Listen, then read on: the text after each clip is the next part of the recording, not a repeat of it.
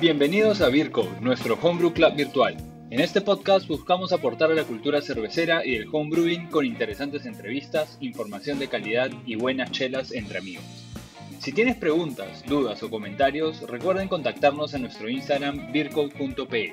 Ahí también puedes solicitar el link para unirse a nuestro servidor de Discord y poder seguir disfrutando del mundo de la chela artesanal y del homebrewing.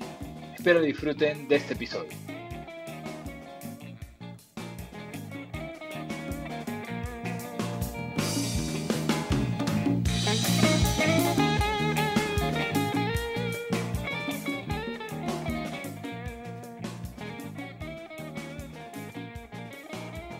Gente, bienvenidos a este episodio de Virco Podcast, el podcast de nuestro Homebrew Club virtual. Si aún no lo han hecho, ya saben, síganos en Instagram, virco.pe y pónganse en contacto con nosotros para darles acceso a nuestro Discord, donde compartimos experiencias relacionadas a este hobby que tanto nos apasiona. Recuerden, este club es virtual y gratuito para que podamos seguir creciendo la cultura cervecera, sea donde sea que nos escuchan. Gracias a la gente que nos escucha en Perú y en el mundo y si nos escuchan, pueden darnos una calificación en el app de Spotify o un comentario en Apple Podcast. Ayúdenos a difundir el podcast con un buen rating, se los agradecemos siempre. Agradecemos también a nuestros aliados, a la gente que ofrece descuentos para los integrantes del club. Si pertenecen al club y se han registrado, tienen acceso a descuentos en las tiendas de insumos de Red Cervecera, Making Beer y Brew Map.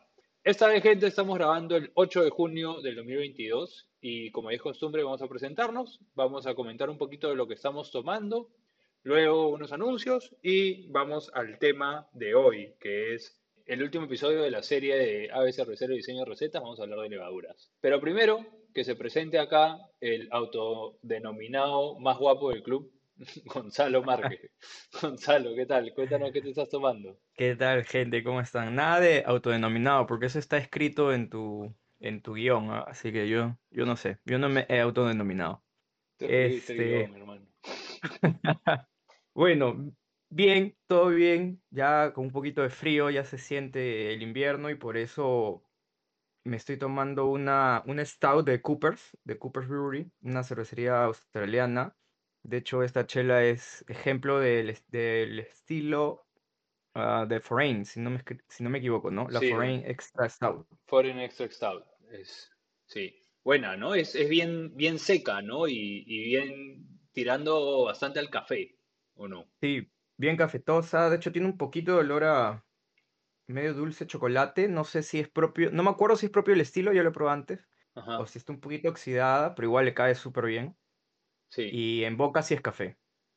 Sí, sí, sí, eso es lo que a mí más me, llamó la atención de esa, de esa cerveza, porque acá no hay muchos ejemplos de Foreign Extra Stout, creo que la de Psycho, pero esa tiene café, ¿no? No es, no es solamente la base, ¿no? Y sí, recuerdo que es bien tirada al café, eh, buena tomabilidad y seca, ¿no? No tiene mucho dulzor residual, ¿o sí? No, bastante seca. O sea, en boca es un café. Un café y justo la saqué hace un buen rato, así que está en la temperatura ideal. Perfecta para el clima. Justo día que vamos a hablar de, recetas y de levadura, em, y ya que estamos hablando del secor, por ejemplo, eh, vamos a tratar de relacionar eso, ¿no? De qué tipo de levadura selecciono de acuerdo al perfil que quiero obtener al final en la cerveza, ¿no? Yo me estoy tomando una Amber Ale que, hice hace poco, que fue, como dicen, en Estados Unidos dicen kitchen sink beer, que es eh, todo, todo menos el lavadero, ¿no? Que metí todo lo que tenía, todo lo que me sobraba, hice una chela así media Frankenstein, la mandé ayer para que la prueben al club y que me den su feedback. Y, de hecho no estuvo mala, ¿no? Comentaron bastante sobre... Me dijeron primero que está más dentro de una... Es más una session retipa, ¿no? ¿Algo así? Tú la probaste ayer, Gonzalo. ¿Qué te, qué pareció? Sí, sí, sí. O sea, estaba buena para, para todos los detalles que tenía en su preparación y diseño, entre comillas, diseño de receta. Sí. Pero sí, estaba buena, bastante lupulada, bastante tomable. Lo, voy a comentar porque acá a veces piensan que nos tomamos demasiado en serio el, homebrew y, sí, pero también experimentamos. Y esta... Y eh, es, parte de... Es parte de... Esta cerveza la hice con unos granos que tenía guardado hace dos años. Eh, la hice con una levadura que va reutilizada con el True, ni siquiera la enjuagué, y, y con dry hop de una cerveza que le había puesto, eh, ¿cuánto? Creo que 15 gramos por litro. Le había puesto demasiado dry hop. Y dije, ah, este dry hop todavía aguanta más. Y quería probar eso. Quería probar si es que el dry hop se puede reutilizar. Y efectivamente eh, salió, tiene, tiene aroma bastante cítrico, porque tenía, tenía bastante citra y simcoe en, en dry hop y se puede reutilizar. Eh, así que este tipo de experimentos, este tipo de locuras son las que hacemos en el club. Si, si se unen, pues tienen la oportunidad de que cuando alguien haga una, una homebrew, la mande y la, y la prueben, ¿no? Y aprender de eso. A ver, algunos anuncios.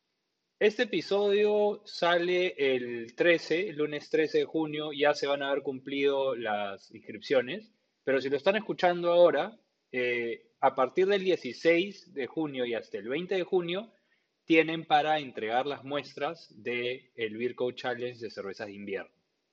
La cata va a ser el 24 de junio y el sábado 25 de junio va a ser la premiación. Y vamos a tener un evento con Homebrew Day, eh, vamos a tener cervezas conectadas de, nuestros homebrewers. Em, y bueno, vamos a tener, tener, sorteos de muchos de nuestros auspiciadores, ¿no? ¿Qué, chelas vamos a sortear, Gonzalo? Hay, hay, varias, ¿no? recuerdo que tenemos de oveja negra, de lima manta, creo que Jack Bled. Jack Bled, eh, y unos packs de siete vidas también, ¿no? De ah, las... Ah, sí. El pack de invierno. El pack de las cervezas de invierno, que también está ahí. Si, si lo quieren conseguir, eh, entren a la página de siete vidas. Ojo, el pack de cervezas, ¿ah? Por favor, no, que no se malinterprete. Que no les van a dar siete vidas.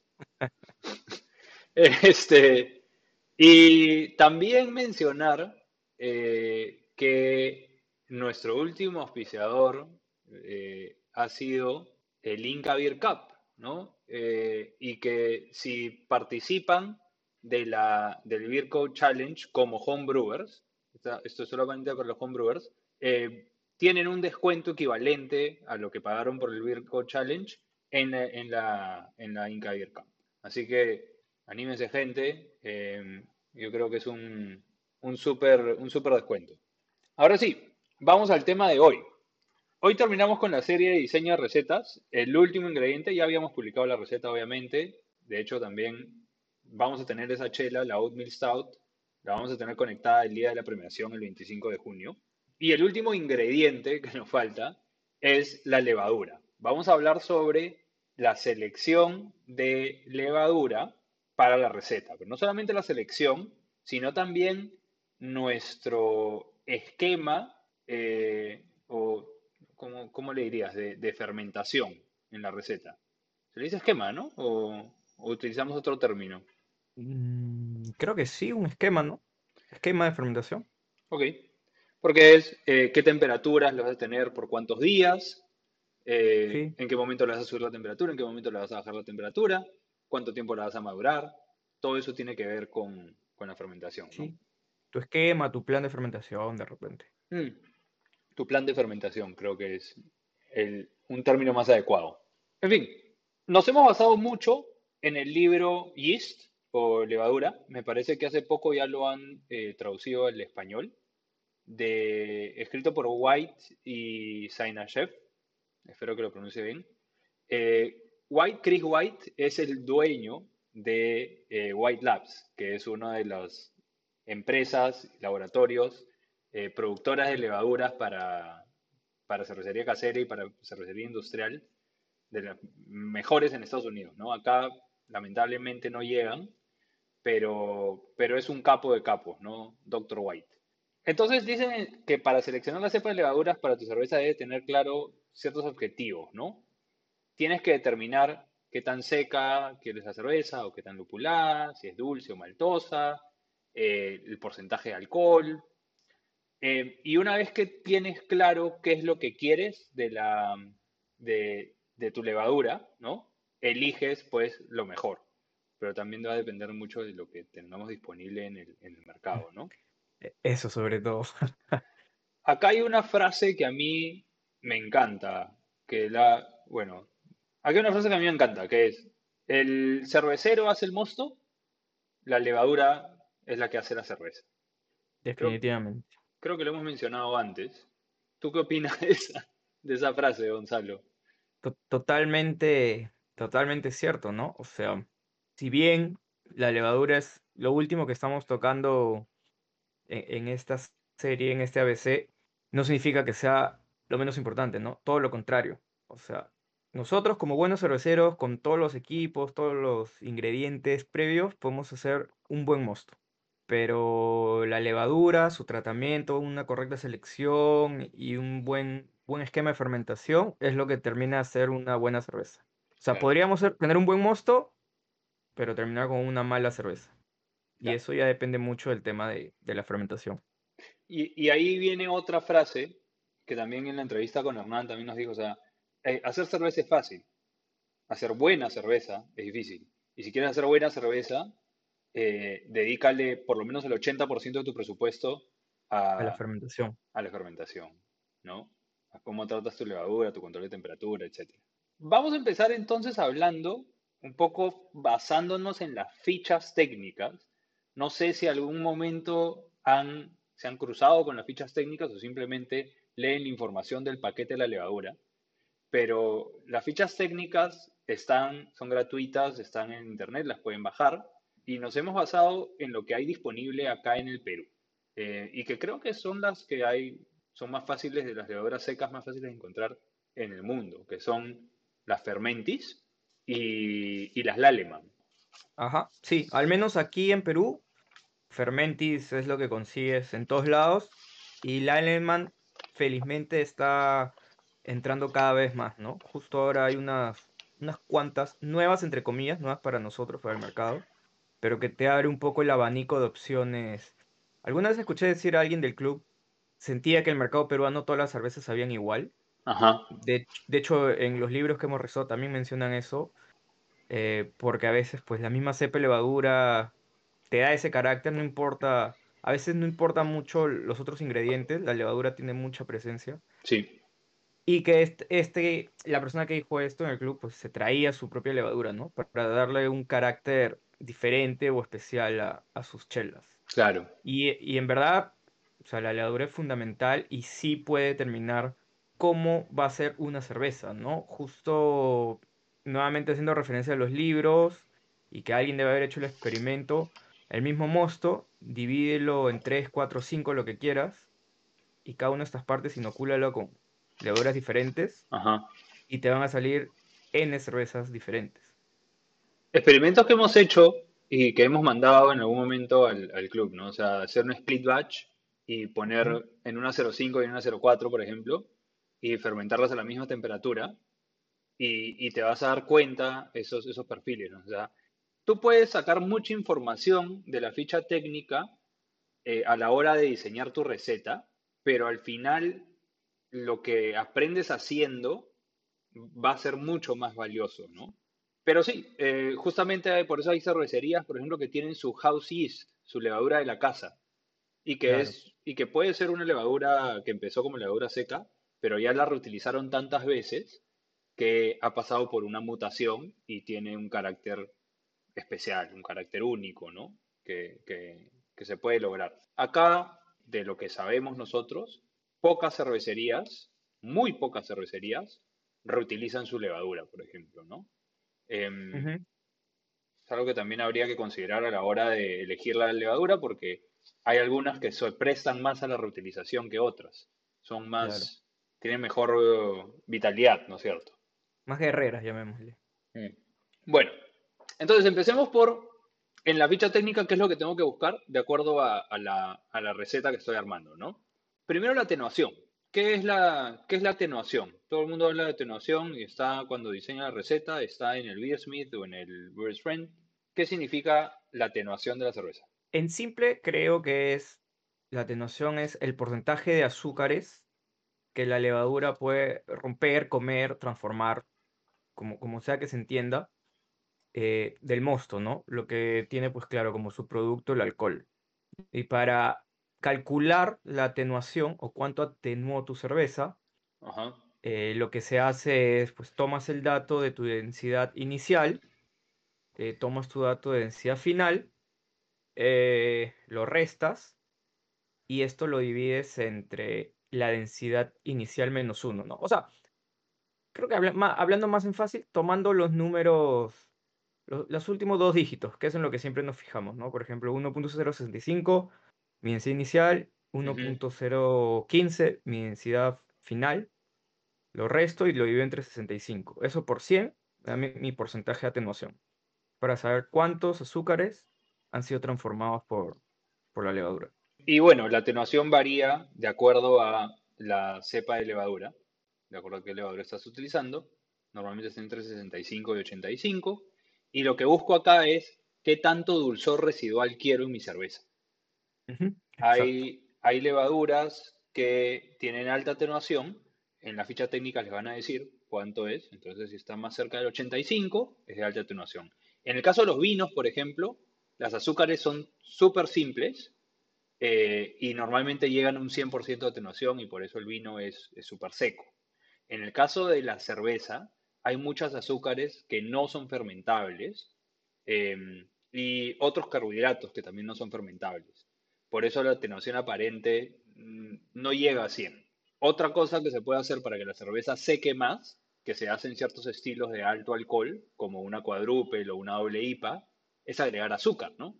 Claro que es un azúcar, valga la redundancia, que, la levadura sí come al 100%, ¿no? Entonces, fijándote en la atenuación, vamos a repasar, digamos, las principales características que uno debe fijarse a la hora de seleccionar la levadura, ¿no? Estamos comenzando por la atenuación y esto, como ya bien decías, pues depende mucho del estilo que estés buscando. Por ejemplo, no sé, pues una English IPA, incluso por, por estilo, por guía, te dice que debe ser una cerveza bien atenuada. Claro. Pero no es lo mismo si quieres hacer una, eh, no sé, pues una stout de repente. Una stout, de una tropical, creo que es lo más dulce, o una milk. Exacto. Eh, siendo ambos estilos medio ingleses, que alguien podría decir, ah, ya, estilos ingleses, levadura inglesa, no necesariamente con la misma cepa de levadura vas a obtener los resultados que quieres, ¿no? Entonces, es el primer criterio o primera característica que, que podríamos revisar o tener en cuenta. Entonces, solo como dato, hay cinco azúcares que normalmente em, provee el mosto, que es glucosa, fructosa, sacarosa, que es el azúcar normal, el azúcar de mesa, maltosa y maltotriosa. De todas esas, dependiendo de la, de la levadura, hay levaduras que no fermentan tanto en la maltotriosa. Y lo otro son las dextrinas, pero eso ya lo hablamos en la parte del mash, ¿no? Entonces, si yo hago un mash alto, también voy a ayudar a que, que sea menos fermentable, mi atenuación entonces va a ser menor. Entonces hay que considerar eso, no solamente qué, cuál es la atenuación de mi levadura, sino también la temperatura de mi mash para ver si es que voy a terminar con una cerveza con más azúcares residuales o menos. Eso es lo primero. Lo segundo es el perfil de sabor. ¿Qué tanto sabor va a aportar la levadura a mi cerveza? ¿Cuáles son las, vamos a ponerlo científico, cuáles son las moléculas eh, que, aportan sabor de la, levadura, ¿no? Bueno, cuando, cuando nos referimos al perfil del sabor, principalmente debemos tener en cuenta que las levaduras pueden, eh, pueden generar ésteres, que son aromas, sabores a frutas, otras que son más fenólicas, llámese a sabores y aromas a especias o especies hay otros tipos de, perfil de sabor, ya de otro tipo de levaduras que pueden dar acidez, alcoholes superiores, entre otras cosas. Pero esto va muy de la mano con el perfil de cerveza que estemos armando, ¿no? O sea, cabe mencionar, aunque sea algo obvio quizás, que todo esto es una secuencia lógica. No, no, es que vas, creo que ya lo hemos dicho, no es que vas ingrediente por ingrediente de forma aislada, sino que todo tiene que estar pensado como un, una sola receta, o sea, como, como si cocinaras, pues, ¿no? Que básicamente es, es eso, es cocinar. o sea, vale la pena de nuevo utilizar la analogía de em, la ecualización del sonido, ¿no? Cuando tienes un tablero de sonido, eh, no tengo idea cómo se hace eso, pero sé que tiene muchos diales. Y claro, hay que pensarlo como un todo, ¿no? En este caso, en si hablamos del sabor, la levadura puede que sea esterosa, y este nos referimos a sabor a manzana, fruta tropical, por ejemplo, que puede dar ciertas levaduras, eh, cítricas a veces, y fenólicas, que no son muchas las levaduras fenólicas, pero normalmente son levaduras belgas o las levaduras de trigo para la jefe Weizen, por ejemplo, Y yo puedo jugar con eso, ¿no? Como si fuese a poner especias en la comida, ¿no? Ajá.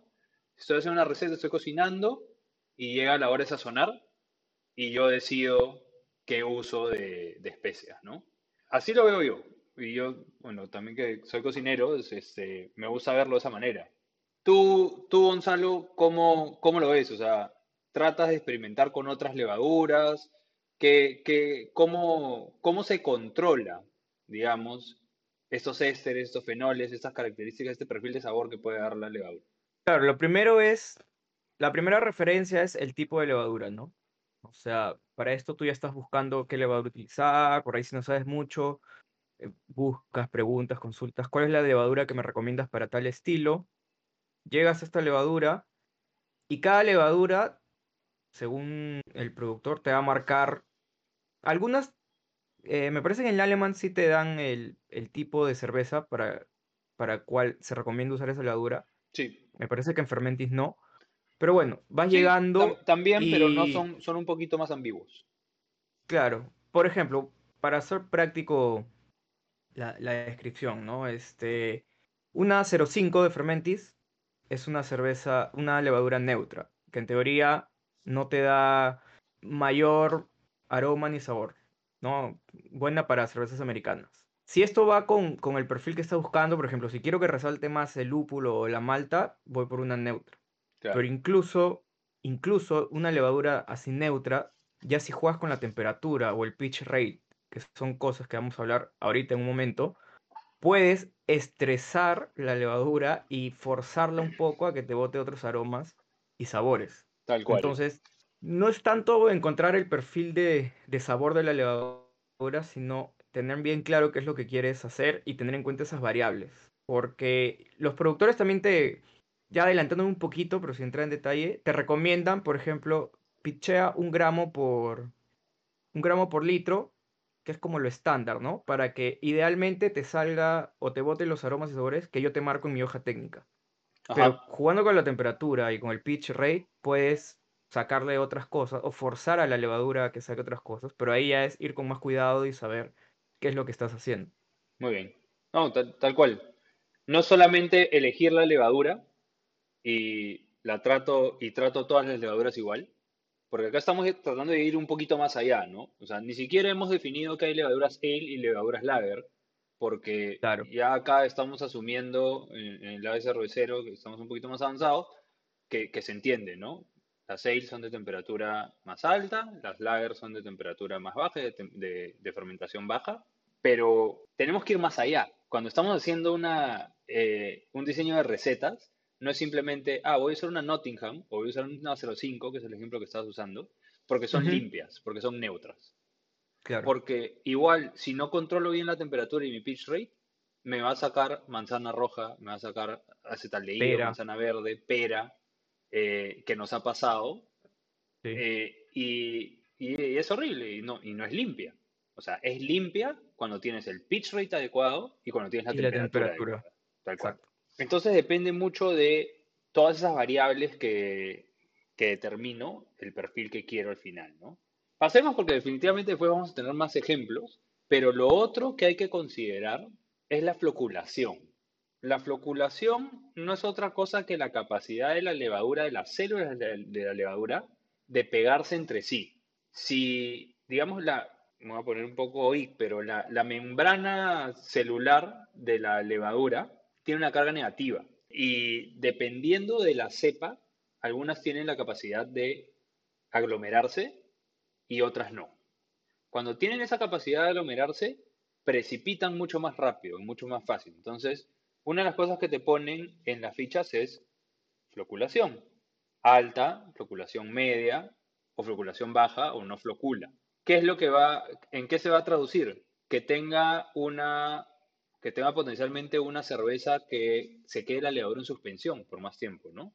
Claro, turbidez, ¿no? O sea, una, una levadura con baja floculación, por lo generalmente, por lo general, perdón, eh, te dan, tienen como resultado cervezas un poco más, más turbias, translúcidas, como la Hefeweizen que mencionabas hace un rato. Que a mí me Esas encanta. chelas buenísimas, sí. Pero mira, y vale mencionarlo porque yo era de los que creía hasta antes de, de este capítulo, porque para cada capítulo estudiamos, que la floculación, Aunque, aunque no parezca. aunque no parezca, que la floculación era lo mismo que la precipitación de la, de la levadura. Que, de la, que sedimentación, ¿no? Eso, de la sedimentación, ¿no? Yo, para mí era el mismo término, ¿no? Mientras más alta floculación, más sedimentación. Pero entendí que no es así. O sea, la floculación simplemente es la capacidad de que la levadura forme, pues, estos, voy a llamarlo grumos, por Sí. ponerle cualquier nombre. Pero no necesariamente significa que va a precipi- precipitar o dejarte una cerveza cristalina, ¿no? Sí, Esto ya depende mucho de la temperatura. claro, pasa que ves la levadura después de que ya 5 o 7 días el Krausen se formó, empieza a bajar, empieza a precipitar, pero no se compacta abajo, ¿no? Y eso también tiene que ver con el tiempo y la temperatura, pero ese- esa capacidad de sedimentar. Em, Claro. y mientras más limpia yo quiero una cerveza, entonces busco una, una levadura que tenga alta floculación y que tenga buena sedimentación para poder, em, ya sea si tengo un cónico y puedo purgar, o ya sea eh, si estoy usando un balde y quiero que se compacte por debajo de la línea del caño para yo poder eh, retirar la, la cerveza sin restos de levadura. Para un homebrewer que recién comienza, eso significa que en tu botella abajo no vas a tener tanto sedimento, que es algo terrible. Si tú, si compras una cerveza artesanal comercial y abajo tiene sedimento, hermano, una cerveza comercial no debería de tener sedimento.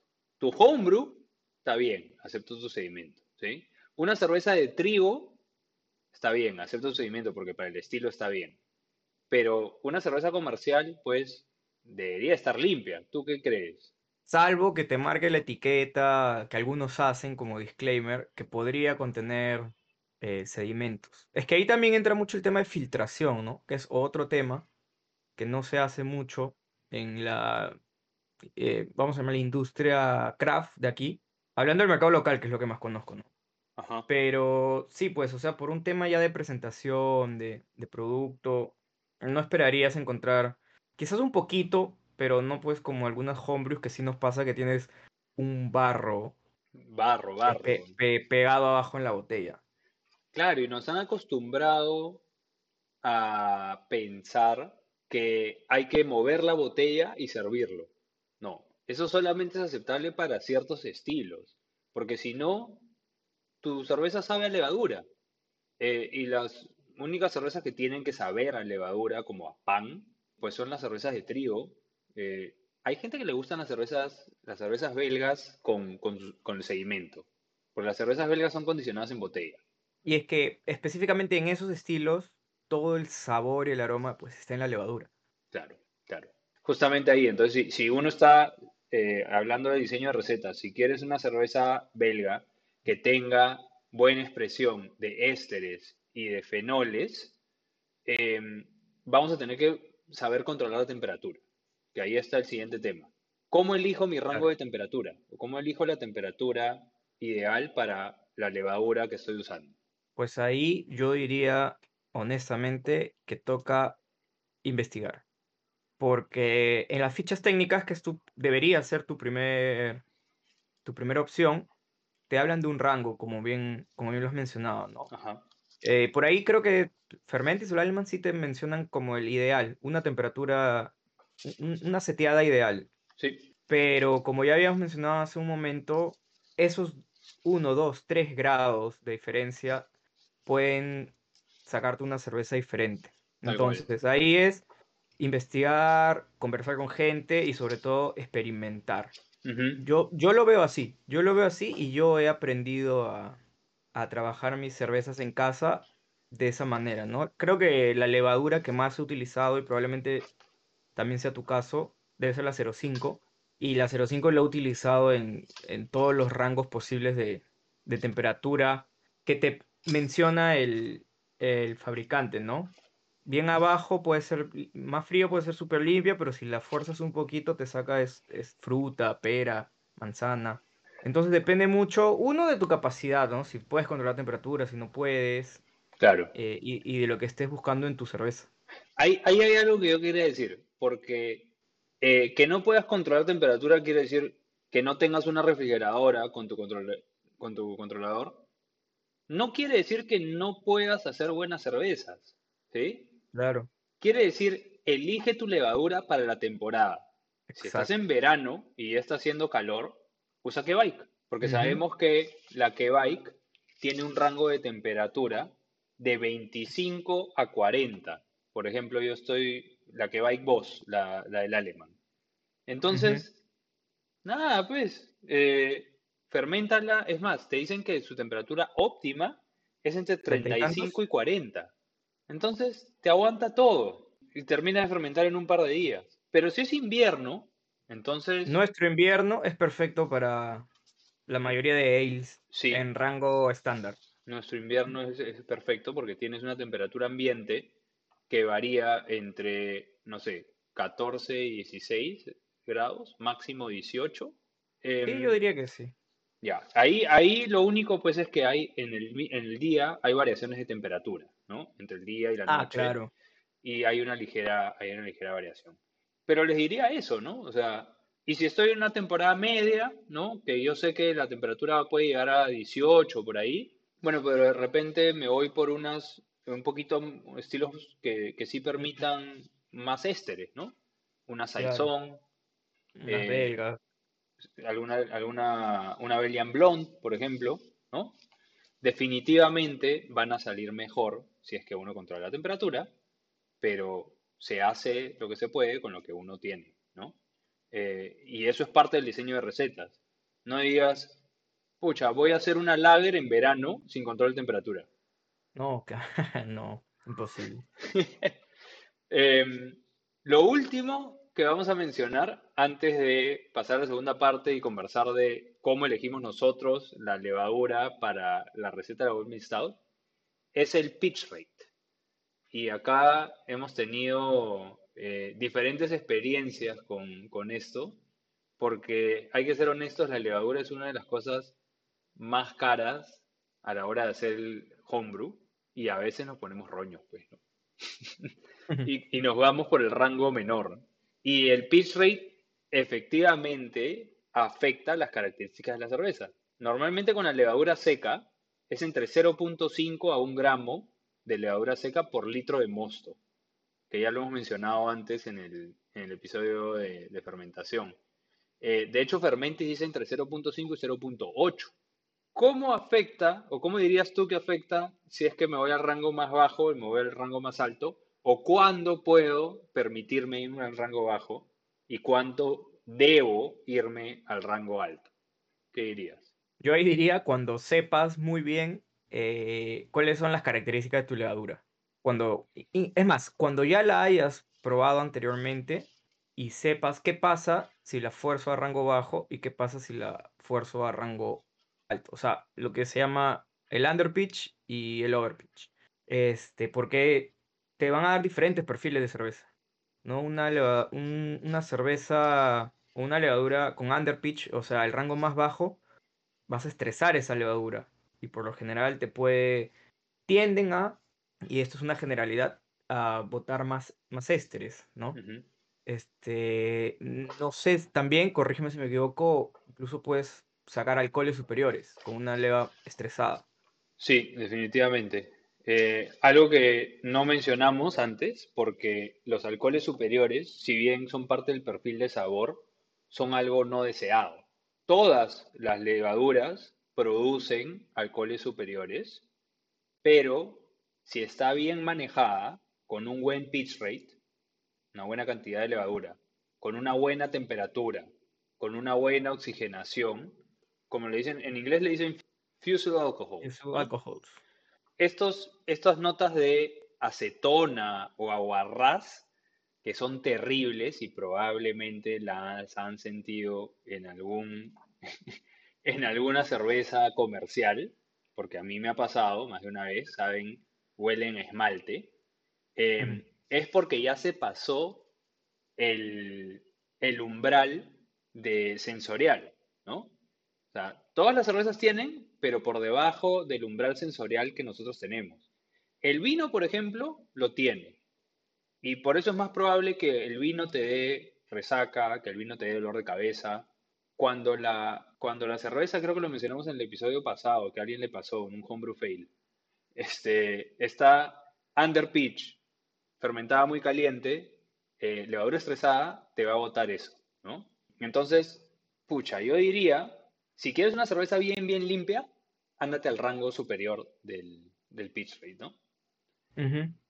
Si tienes una levadura que estás buscando ciertos ésteres, como puede ser una levadura inglesa, em, una 04, o ahora todavía no la he probado, me gustaría probarla pronto, la Windsor del alemán, eh, o una levadura de trigo, la Munich del alemán, una, una WB06, creo que es la de Fermentis de, trigo. Ándate pues a 0.75, 0.7. Ahí sí ándate el rango un poquito más bajo porque quiero que la levadura produzca ésteres. Quiero las notas de plátano, quiero los fenoles, quiero las notas de clavo. O sea, si lo estoy buscando, trata de estresar un poquito la levadura. Si no lo quiero, me voy al otro rango, ¿no? Sí, es eso. Es, o sea, la, la ficha técnica te da la información más general, pero la única forma de, de conocer las levaduras es pues utilizándolo y jugando, jugando con temperatura, jugando con el pitch rate. Creo que la, el estilo de cerveza que más me ha retado, entre comillas, a, probar levaduras ha sido la Neipa. Cuando se puso de super moda hace un par de años, un año, este, hoy en día creo que hay levaduras específicas para Neipa, ¿no? Pero acá en, el, acá en Perú me refiero. Pero con lo que teníamos a la mano, he jugado con 05, 04, la S33, Bike y es, eso es em, un poco lo divertido de ir viendo cuál funcionaba mejor. Y jugando pues con las temperaturas, con el pitch rate. Pero es eso, es eso, jugar con la leva, bueno, jugar entre comillas, ¿no? Usarlas y aprender y entenderlo. Antes de, antes de cerrar esta parte que ya se hizo un poquito larga, eh, hay otro factor que hay que considerar que también puede em, aumentar o disminuir los ésteres y los alcoholes superiores, que es la oxigenación si bien yo puedo estar en el pitch rate, que, que para, que para ales es un millón de células por mililitro de mosto por grado plato, ya lo hemos mencionado. Para lagers es más que eso, no es 0.5 a 1, sino que me tengo que ir a 1.5 gramos por, por, de levadura seca por litro de mosto. Si no oxigeno, si a la hora de airear, mientras más oxigeno, menos ésteres voy a tener. Entonces una jefe Weizen o una, o una chela inglesa, que quiero los ésteres, no vale la pena oxigenarla demasiado. Yo acabo de hacer una, eh, una Dankelweizen y no lo oxigené, por ejemplo. Vamos a ver qué sale, ¿no? Pero no lo oxigené porque sabía que, porque quería los ésteres, ¿no? Pero, y después, airear demasiado, si estás sobreoxigenando, tienes mayor posibilidad de producir más alcoholes superiores. Entonces, hay que encontrar, y eso es lo más fregado, mm ese, el, el sweet spot, ¿no? El, el punto perfecto eh, y es lo que vas encontrando de, de, batch en batch, mientras que vas probando, mientras que vas metiendo la pasta y todo, ¿no? Tal cual. Bueno, bueno. No sé si hay algo que nos hayamos olvidado con respecto a la selección de levadura y, bueno, el, el plan de fermentación. Creo, no sé si hablamos suficiente o mencionamos bien los rangos de temperatura. ¿Sabes qué, ¿Sabes qué deberíamos de, mencionar antes de la segunda parte? El descanso de acetil y el de acetil. Sí, sí, es, importante tener en cuenta, bueno, el diacetil ya lo hemos hablado también bastantes veces, es este subproducto de la fermentación que te da unas notas, aromas a, a mantequilla, grasa. Como parte de tu plan de fermentación, para evitar el diacetil, por lo general, lo que se hace es subir la temperatura, ¿no? Cuando ya estás acabando la fermentación o cuando acabaste la fermentación, subirle un par de grados, por lo general, la temperatura, y por un par de días, unos dos, tres días, para evitar ese, para que se disipe ese, ese aroma o ese sabor. Claro. O sea, lo que también, depende, también depende de la cepa de levadura que puede producir más o menos diacetil. Entonces, es otra cosa a tener en cuenta a la hora de seleccionar Exacto, exacto. Hay levaduras que producen más, las levaduras inglesas normalmente son, producen más, y lo producen en la etapa inicial de la fermentación y después lo reabsorben y lo remetabolizan. Ajá. Por eso es importante subir la, la temperatura hacia el final de la fermentación, no esperar a que termine, sino cuando ya tu airlock eh, o tu blow está con poquita actividad, ahí súbele la temperatura. Súbele un par de grados y, y eso va a limpiar el diacetil en la, en la cerveza, ¿no? Y normalmente los homebrewers eh, tienden a tener más diacetil. Eso es un hecho, ¿sí? Entre 5 a 10 veces más que una cerveza light comercial. Entonces es importante hacer ese descanso, pero considerar que en las cervezas inglesas un pequeño diacetil está permitido.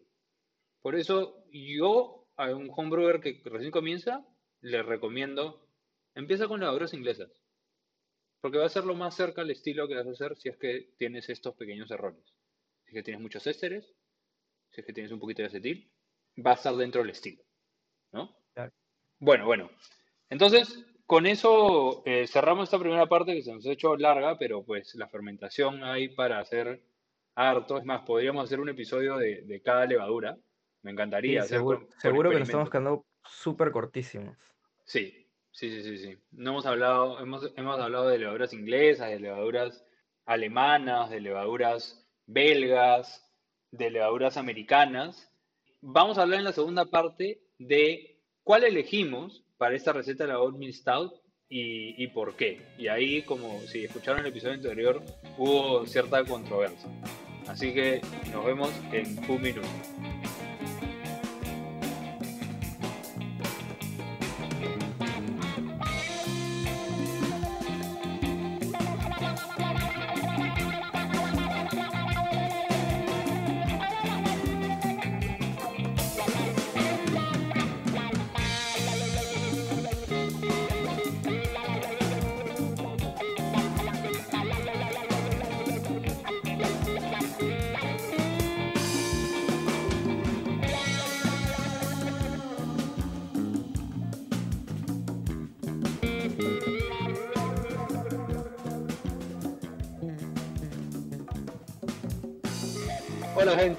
Ya estamos de vuelta en este episodio de selección de levaduras para recetas. Y en esta segunda parte pues vamos a hablar de la levadura que elegimos para esta Oatmeal Stout que causó tanta controversia. Ahí, Gonzalo, creo que ibas a comentarnos algo porque obviamente esta Oatmeal Stout es una, es una ale, ¿no? Sí, sí, sí. Bueno, antes de entrar en, en- de lleno al debate, solo voy a, voy a comentar rápidamente que no, se nos pasó en la primera parte, entre comillas, las diferentes o las posibles tipos de levadura ale que, que tenemos, ¿no? Tenemos las, las limpias que ya hemos mencionado, que clásicamente son las levaduras americanas, las escocesas o las, las ale europeas. Usualmente son de floculación media y una fermentación eh, un poco lenta. Tenemos las levaduras esterosas o fru- frutosas, frutales, que usualmente fermentan bastante rápido, floculan bastante. Eh, por lo general aquí encontramos a las levaduras inglesas, las Irish, a las australianas, algunas belgas. Basándonos en el libro de Gist, aquí catalogan eh, a un tipo de levadura como levaduras híbridas, que no necesariamente o biológicamente son híbridas, sino que hacen más referencia a, por ejemplo, cepas de levadura ale, pero que pueden fermentar a temperaturas de lager, ¿no? Por ejemplo, las Kolsch, las Albir, entonces te dan unas pseudo lager, pero con levadura ale. Claro. También encontramos las fenólicas, que ya habíamos mencionado un poco, que tradicionalmente son las levaduras belga o las Weizen alemanas. Generalmente en este tipo de levadura la atenuación tiende a ser alta y la floculación baja, aunque claro, hay excepciones. Y nuevamente, basándonos en el libro de Bellis, una categoría que, que mencionan son levaduras excéntricas, que yo no había, no sé si tú, pero yo no había nunca escuchado esa terminología, pero hacen referencia a aquellas levaduras que no encajan en alguna de estas cepas anteriores, que son muy generales, pero que te pueden producir, este, no sé, pues ya sabores algo, algo inusuales como terrosos, madera, eh, establo, corral o que tienen comportamientos inusuales, como levaduras ya que te fermentan a súper alta gravedad, ¿no?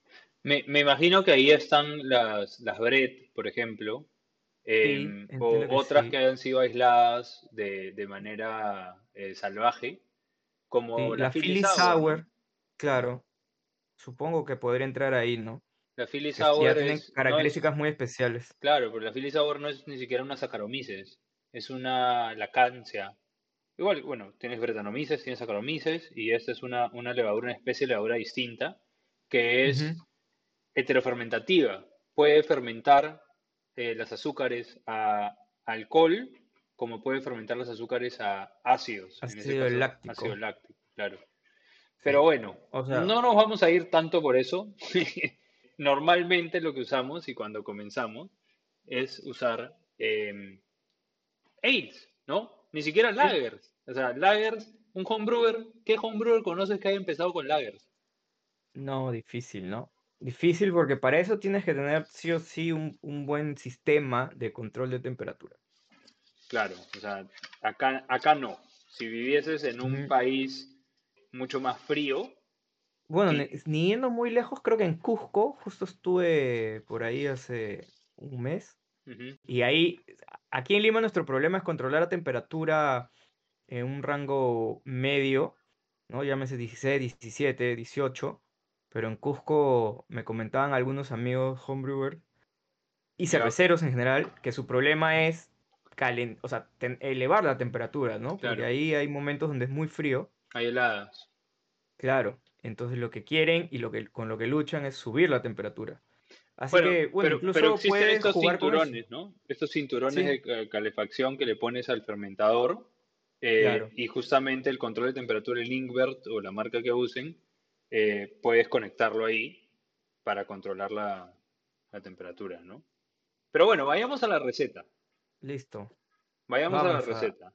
a discutir. Ah, bueno, una Oatmeal Stout, clásicamente, eh, esto va a ser un debate a muerte, ¿ah? Eh, es, es una, es una cerveza, es un estilo inglés, ¿no? Ajá. Eh, y al ser un estilo inglés, elegimos la levadura que está más disponible para, para estilos ingleses, que es la S04 de Fermentis. ¿Por qué? Es una, es una levadura que normalmente fermenta entre 15 y 20. eh, no se recomienda subirla demasiado. En temperaturas altas sí puede producir ciertos alcoholes superiores. eh, y es esterosa, ¿no? Te bota notas de guindón, ¿no? Cosas así como de repente pasa, de repente ciruela, eh, pero cuando está fermentada bien alta. Todas esas notas, al momento de diseñar la receta, pues juegan bien con una cerveza que no atenúa mucho, una cerveza que tiene bastante dulzor residual y bastante cuerpo, porque esta Oatmeal Stout, la receta era para que termine entre 16 y 18, ¿sí? Con bastante cuerpo. Ahora dinos tú, eh, el momento que hicieron la receta, eh, con, con Andes Keller y esta, esta cerveza que vamos a probar el día de la premiación, lo cambiaron a 0.5. ¿Cuál fue el criterio? A ver, el principal criterio fue, creo que lo que primó fue la experiencia de, de Rodrigo. Que él lo, que lo invitamos a estar acá, ¿ah? por si acaso, pero no bueno, pudo, no pudo. no eh. pudo, no pudo. Iba, no pudo. En su experiencia, la 04, y bueno, él y secundado por algunos que también habían tenido la misma experiencia, precisamente la 04 era demasiado esterosa. Entonces había un detalle en el armado de receta que a él, digamos que le preocupó un poco, que era la cantidad de lúpulo que estábamos usando para Whirlpool, Ajá.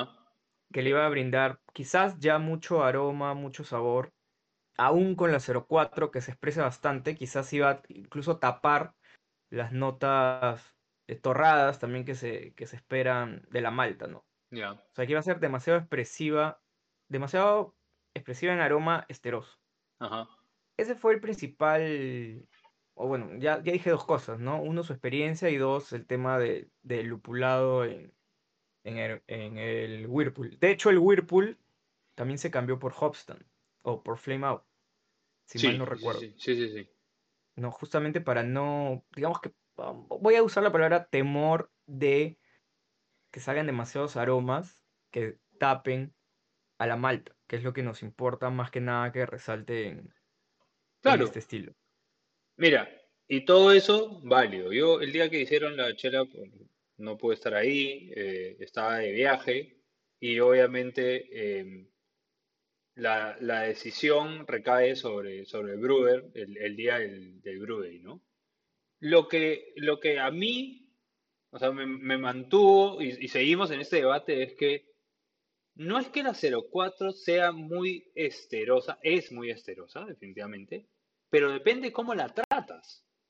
Claro, si la tienes a una temperatura baja, pues, o sea, no va a ser neutra tampoco, Claro, pero no va a digamos ser que neutra. Puedes controlarla un poquito más. Pero puedes, por ejemplo, oxigenar bien, que si tienes la capacidad de oxigenar, en su caso, si la tienen, uno. Dos, pichar alto, no pichar en 0,5 o 0,7, sino pichar en 8 o 9 gramos por litro. Y tres, fermentar eh, más bajo, en el rango de 15 o 16, en vez del rango de 18 o a 20. Sea, habían Claro. tres variables que se pueden controlar para no, para que no se exprese tanto los ésteres, ¿no? Sí. Sí, ahora, bueno, este, yo usaba ambas, Cuéntanos, también. cuéntanos, cuéntanos lo que, lo que has hecho ahora, que tú también trataste esta receta pero a nivel homebrew. Sí, a, a eso iba, o sea, y creo, y acá le doy, creo, toda la razón a, a Rodrigo y por lo que se tomó la decisión final, este, que una cosa es hacer 12, 15 litros y otra cosa es hacer 100 litros, Claro, ¿no? Él, él también había tenido experiencia con la 04 en, en lotes pequeños, pero este lote que hemos hecho de Estado 2000 se hizo 100 litros, entonces ya era un lote considerable y entiendo que lo, lo más, lo mesurado era irte como a lo seguro, ¿no? Una 0.5 limpia y con resultados eh, esperables, sabiendo cómo se iba a comportar la levadura.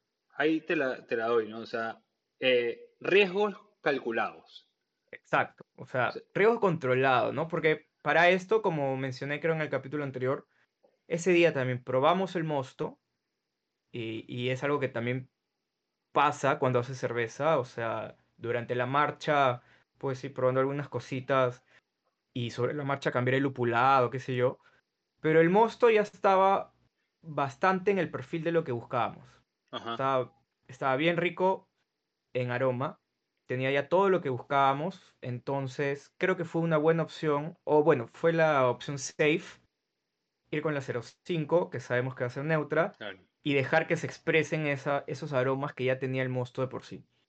Y lo entiendo, me parece perfectamente válido para ese, pa- para un lote grande, entonces 100 litros, sobre todo que sabemos que va a estar en la copa, lo hemos conectado en un bar, eh, lo vamos a probar, este, o sea, ya está comprometido, vamos, vamos a llamarlo así. Claro. Pero es muy diferente y lo que yo he hecho, ah, he hecho ahorita la misma receta en 12 litros, y ahí sí me da la libertad total de, de jugar, ¿no? Ahí sí respeté la 04. Es más, me fui, me fui en floro porque me confié de, de nuestro invierno peruano y la dejé, la dejé suelta, o sea, sin, sin control de temperatura. Pero justo eso, la semana pasada, este, empezó a salir el sol y hacía un poco más de calor de lo habitual, cuando yo ya esperaba que hiciera frío. Ahora, no es verano tampoco. eh, sí, no sé, pues calculo que habrá llegado, habrá tenido picos de 20 quizás, ¿no? Porque también está dentro de un cuarto ah, oscuro donde siempre meto las... claro, y Quizás, 20, no lo y sé. 20 ya es el rango alto para, para una 04, Sí. pues, ¿no? Entonces yo, eh, ahorita la chela ya la tengo en maduración, en frío, pero, o sea, el mosto que he olido, que he probado, está súper, súper esteroso. O sea, tiene la presencia de la malta, tiene chocolate, Qué, tiene notas torradas, qué curiosidad, pero, qué curiosidad pero tiene ya, aparece como guindón, eh, est- estas notas pues de, de frutos Ujú. negros secos, pero muy marcado. Pero a mí, a ver, eso es lo otro, el gusto del cervecero. A Claro, mí me también. gusta que una cerveza oscura de estilo británico tengan esas notas, no hay que temerle. Lo que pasa es que, claro, si la vas a vender y es para, tienes que pensar más en el perfil del consumidor. Y acá hay un tema que hemos estado hablando bastante, que, y, y lo acabas de mencionar, ya no eres, cuando ya no eres homebrewer, ya no te puedes dar esas licencias, Claro. ¿no? O eres más cauteloso. Sí, definitivamente, porque ya no lo ves tanto como estoy haciendo cerveza por pasión. Bueno, pasión, sí. Al- alguna vez dije esto y algún cervecero se sintió ofendido. Voy a retractarme. Sino que ya no puedes jugar tanto.